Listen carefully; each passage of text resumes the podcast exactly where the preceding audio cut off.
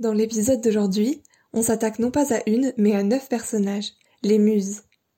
Aujourd'hui, le terme muse est rentré dans le langage courant. Il désigne en général une femme qui inspire un artiste. Mais avant d'être cantonnées à ces rôles sexistes, les muses avaient en fait une place bien plus importante dans la mythologie grecque et dans l'œuvre des poètes et poétesses. C'est ce que nous allons voir dans cet épisode.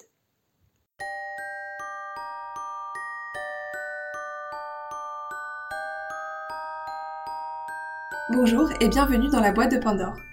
Avant de commencer, je tiens à rappeler que bien souvent, dans la mythologie grecque, les sources sont multiples, elles se complètent ou se contredisent. J'ai évidemment été amenée à faire des choix afin de ne pas me perdre dans les différentes versions et de ne pas rallonger la durée de ce podcast. Je précise également qu'une partie de l'épisode portera sur mes propres interprétations qui peuvent, là encore, différer des vôtres. J'indiquerai bien sûr mes sources dans la description de cet épisode si vous voulez vous faire votre propre avis et je ne peux que vous encourager à laisser un petit commentaire sur votre application de podcast pour partager votre opinion sur le sujet abordé. Ceci étant dit, vous êtes prête et prêt à ouvrir la boîte? Les neuf muses sont les filles de Zeus et de Mnémosyne, personnification de la mémoire. D'abord, elles n'avaient pas de spécialité définie, puis on les a peu à peu distinguées en assignant un domaine à chacune. C'est le poète antique Hésiode qui les nomme et les différencie le premier. Il y a d'abord Calliope, la meneuse du groupe dont le nom signifie à la belle voix. Elle est la muse de l'épopée, c'est-à-dire la parole qui reste dans la postérité, qui permet à des grands noms de traverser l'histoire. Clio, celle qui célèbre, est la muse de l'histoire et de la littérature. Erato, celle de la poésie lyrique et romantique, c'est grâce à elle que les poètes composent leurs odes et déclarations d'amour.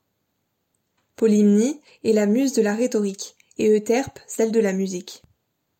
Ensuite, on a Thalia, la comédie, et Melpomène, la tragédie, qui portent toutes les deux un masque de théâtre. Terpsichore est la muse de la danse. Enfin, Uranie est celle de l'astronomie et a aussi été considérée comme la muse des sciences naturelles. On apprend dans le livre Libre comme une déesse grecque de Laure de Chantal qu'une dixième muse a parfois été ajoutée à ce groupe. Il s'agit de la poétesse grecque Sappho, qui a vraiment existé. Dans l'histoire de l'art, on reconnaît les muses par les attributs qui leur sont associés. La lyre, d'abord, mais aussi d'autres instruments de musique, une tablette d'écriture ou encore un parchemin. Parfois, elles ne sont pas citées individuellement, mais sont représentées sous la forme d'une seule femme et appelées muses au singulier. Comme vous l'aurez compris, elles peuvent donc être considérées comme les déesses des arts et parfois des sciences humaines et naturelles. Elles sont aussi souvent associées à Apollon, lui aussi dieu des arts.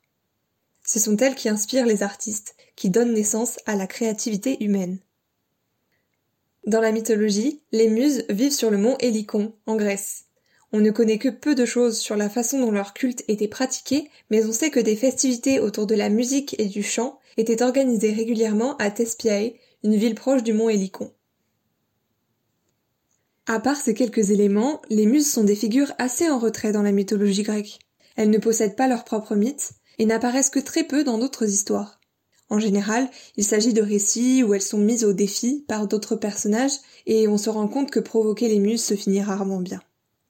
Par exemple, selon l'auteur Pausanias, la compétition de chant entre les muses et les sirènes a tourné en défaveur de ces dernières.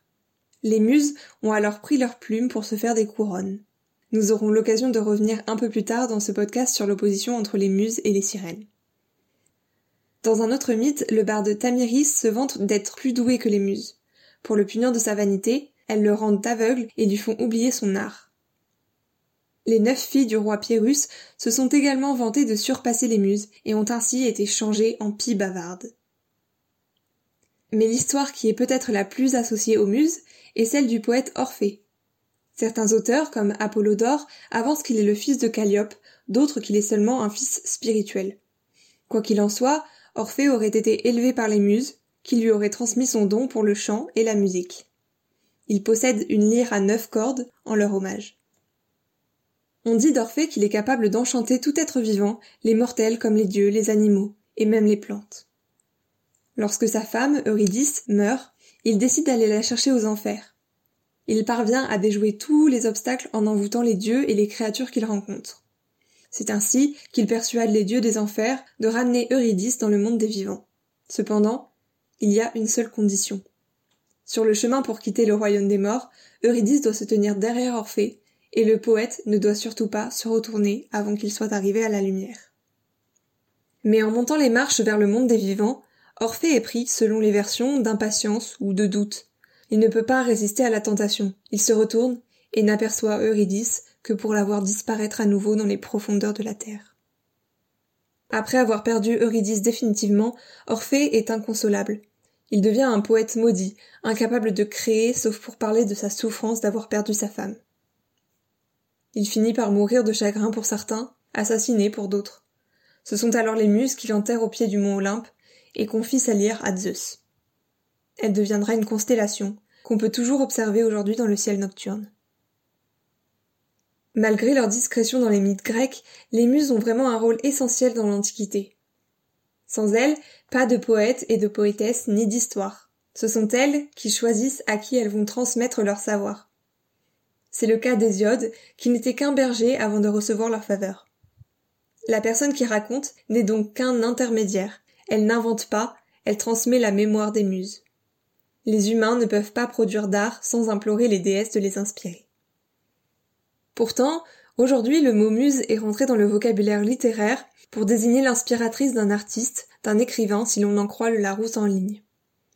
D'un rôle actif sans lequel il n'y aurait pas d'œuvre d'art, la muse est donc passée à un rôle passif où elle se contente d'être et non de faire.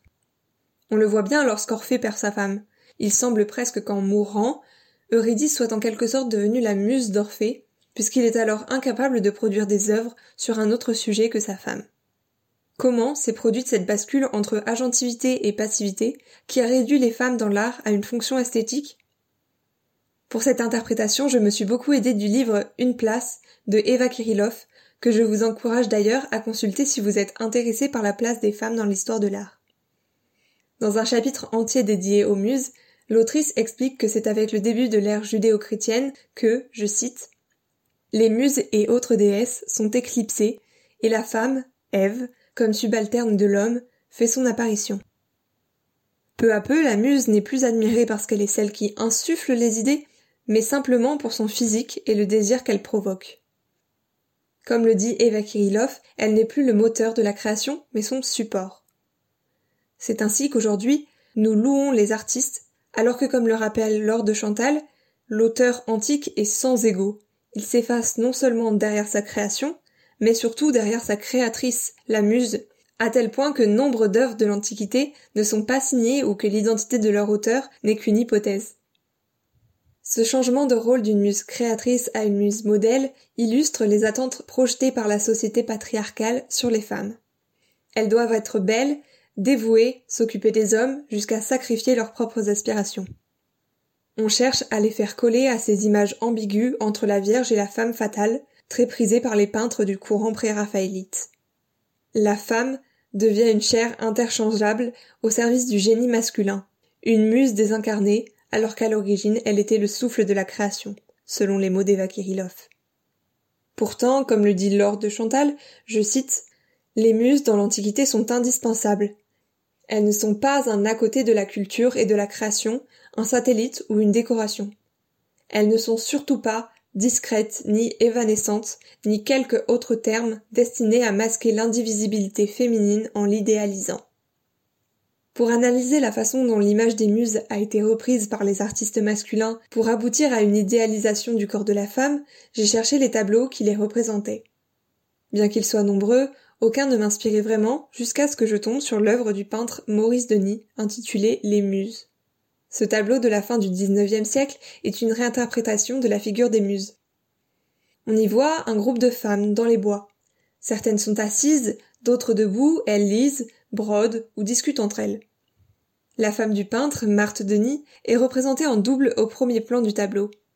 Elle est la femme au chignon assise dos au spectateur, mais aussi l'autre assise de côté, un livre ouvert sur les cuisses. Ma première réflexion a été de me dire que sa présence montrait bien comment la muse est devenue une femme passive servant de modèle à un peintre. J'ai aussi remarqué la disparition des attributs souvent représentés avec les muses. Cette absence m'a donné l'impression qu'on enlevait tout ce qui permettait de les identifier les unes par rapport aux autres. Comme si on leur retirait le rôle essentiel qu'elles ont eu, comme si elles n'avaient plus aucune agentivité. Pourtant, à force d'observer ce tableau et d'essayer d'en dégager les détails, j'ai commencé à avoir une deuxième lecture. Les muses, réinterprétées par Maurice Denis, n'ont peut-être pas les attributs mythologiques, mais elles n'ont pas non plus les mains vides.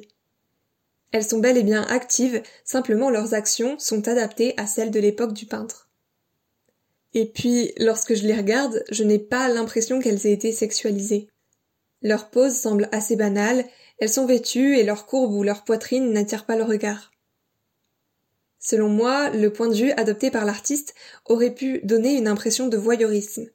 Pourtant, le traitement de la scène me donne une autre sensation celle d'être incluse dans le tableau, de faire partie de ce groupe de femmes. Cet effet doit être renforcé quand on se trouve devant le tableau. En effet, ses dimensions sont grandes, si bien qu'on peut avoir l'impression d'entrer littéralement dedans. Ce que j'aime finalement dans cette œuvre, c'est qu'elle représente un groupe entièrement féminin sans les idéaliser ou au contraire les déprécier. Ce que cette image m'évoque, en fait, c'est le contraire d'un boys club. Pour rappel, d'après le magazine en ligne Mademoiselle, le terme Boys Club est né dans les grandes écoles britanniques et désigne un groupe d'anciens élèves qui se réunissent pour des activités de loisirs mais aussi de réseautage. Dans ce tableau, on a au contraire des femmes qui discutent et se livrent à des activités ordinaires et je trouve que c'est une image qui fait du bien. Malheureusement, j'ai la sensation que ces espaces féminins de rencontre, de partage et de création sont trop peu montrés dans l'art. Cela reflète assez bien la façon dont le travail artistique des femmes a été occulté au cours de l'histoire. On se rend de plus en plus compte, grâce au travail des historiennes de l'art contemporaine, de toutes les femmes qui ont été effacées derrière le prétendu génie de leurs compagnons. Joséphine Hopper, Lee Krasner, Hélène de Kooning, Camille Claudel, Johanna Ifernan, Jane Morris, Elisabeth Sidal, Anna Léa Merritt, Celia Paul. Toutes ces femmes, citées dans l'ouvrage d'Eva Kirillov, n'étaient pas que des muses pour leurs compagnons. L'autrice écrit Le rôle de muse a largement été idéalisé à travers les siècles, et notamment à servir les intérêts de la création artistique masculine. Il a aussi aidé à consolider l'idée que le génie n'est le fait que des hommes, en assignant à la femme qu'une fonction passive et esthétique. Comme si leur billet pour la postérité dépendait uniquement du désir et du regard de celui-ci. D'une part, ces récits romantiques ont réussi à faire croire aux femmes que c'était une chance, voire un honneur d'inspirer un homme. D'autre part, ils ont participé à effacer les contributions de ces femmes, femmes qui étaient elles-mêmes souvent des artistes. Fin de la citation. Si on ne se souvient pas d'elles, ce n'est pas seulement parce que l'histoire de l'art est écrite au masculin. Certaines d'entre elles ont malheureusement dû mettre leur carrière entre parenthèses pour se consacrer aux tâches domestiques ou pour s'occuper de leurs enfants, de leur mari. Selon la peintresse Anna Léa Merritt, je cite, La femme dégage de l'espace pour permettre à l'artiste de travailler sans devoir se soucier du reste, endossant de nombreux rôles non rémunérés, sans tenir compte de ses propres aspirations qui ne sont généralement ni encouragées ni soutenues. Fin citation. Les femmes sacrifient donc leur propre travail par manque de temps au profit de celui de leur mari. Leurs œuvres sont alors oubliées dans les sous-sols des musées, comme c'est arrivé à Joséphine Hopper, tandis que celles de leur mari sont exposées et encensées. Comme je l'ai dit dans l'épisode de présentation du podcast, je suis étudiante en histoire de l'art. Au cours du second semestre de cette année, j'ai suivi un cours sur l'art abstrait dans la première moitié du XXe siècle. L'enseignante de ce cours nous a encouragés à faire nos propres recherches afin de pouvoir citer des exemples personnels pour l'examen. C'est là que je me suis rendu compte que même si l'abstraction semble être dominée par des figures masculines, Piet Mondrian, Vassili Kandinsky, Jackson Pollock, Kazimir Malevich, une multitude de femmes ont aussi participé à l'art abstrait. J'ai été bluffée par le travail de Georgiana Houghton et Ilma Afklint, qui ont peint des œuvres abstraites avant même que l'abstraction ait un nom. J'ai admiré l'histoire et la diversité des œuvres de Sophie Teuber. J'ai été outrée de voir que les noms de Maria Blanchard, de Jeanne Riche-Rousseau se sont effacés derrière les cubistes. Je me suis révoltée en apprenant que Jackson Pollock est connu pour la technique du dripping qui vient en réalité de Jeannette Sobel. Je me suis sentie apaisée par les sculptures de Barbara Epworth. Mais surtout, tout au long du semestre, j'ai eu l'impression d'être empouvoirée par ces noms que je découvrais petit à petit. Maintenant, je les connais. Et j'espère qu'un jour, elles auront leurs propres livres, leurs propres expositions.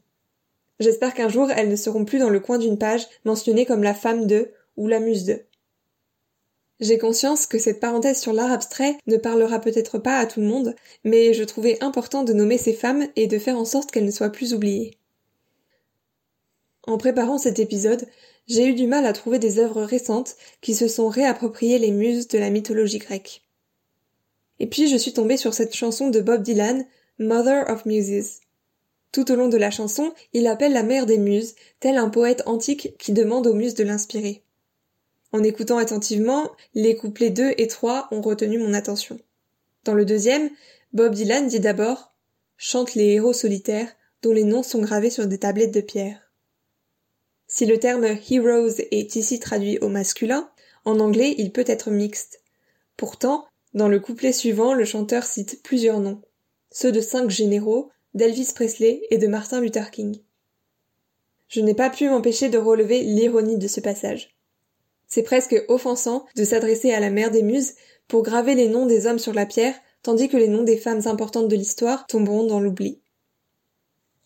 Ce que j'aime chez les muses, c'est justement qu'elles représentent vraiment la mémoire de l'humanité. Ce n'est pas anodin, d'ailleurs, puisqu'elles sont les filles de Mnémosine, la déesse de la mémoire. Leur rôle de déesse les rend omniscientes, comme le souligne cette phrase de l'Iliade d'Homère. Et maintenant dites-moi, muse, habitante de l'Olympe, car vous êtes, vous, des déesses, partout présentes, vous savez tout. Nous n'entendons qu'un bruit, nous, et ne savons rien. En lui donnant accès à leur savoir immense, les muses transforment l'artiste en un voyant ou une voyante. Cette mémoire vraie ne peut pas être comparée avec une mémoire qui se propage. En effet, si un poète ou une poétesse se contente de répéter ce que quelqu'un d'autre lui a dit, elle ne porte pas directement le savoir des muses et n'est pas inspirée. Il faut rappeler que le terme inspiration vient du latin inspiritum qui signifie avoir Dieu en soi. Comme nous l'avons déjà évoqué, le poète ou la poétesse n'est donc que le réceptacle du savoir des muses. Les muses s'opposent aux sirènes parce qu'en chantant les sirènes font tout oublier à leurs victimes. Au contraire, les muses, par l'intermédiaire de l'artiste, luttent contre l'oubli en racontant l'histoire de l'humanité. Mais si le poète ou la poétesse trahit la mémoire des muses, elle risque, comme le barde Tamiris, de perdre son inspiration et son don de chant. Il s'agirait donc peut-être de redonner leur place à ces déesses dont le rôle a été détourné, de cesser de les considérer comme des femmes passives, des femmes désirables, et au contraire de leur rendre hommage en rééquilibrant l'histoire, en retrouvant et en diffusant les noms des femmes qui ont compté. Personnellement, j'ai de l'espoir, parce que j'ai la sensation que c'est un sujet qui émerge vraiment ces dernières années. Peut-être que je suis un peu trop dans une bulle féministe, mais je suis ravie de voir tous les livres qui sortent et qui réécrivent l'histoire au féminin et mettent en avant les femmes artistes. Je mettrai des références dans la description. En tout cas, j'espère que les muses sont fières du chemin que nous avons accompli. Merci à vous d'avoir écouté ce podcast. S'il vous a plu, je vous invite à laisser 5 étoiles et un commentaire sur votre application de podcast et à me suivre sur Instagram at dans la boîte de Pandore underscore podcast pour être informé de la sortie des prochains épisodes. Merci à Émilie, Julie, Léo, Caroline et Mélissa de m'avoir aidé à concrétiser ce projet. À très vite! Merci à vous d'avoir écouté ce podcast. S'il vous a plu, je vous invite à laisser 5 étoiles et un commentaire sur votre application de podcast et à me suivre sur Instagram at dans la boîte de Pandore underscore podcast pour être informé de la sortie des prochains épisodes. Merci à Émilie, Julie, Léo, Caroline et Mélissa de m'avoir aidé à concrétiser ce projet. À très vite!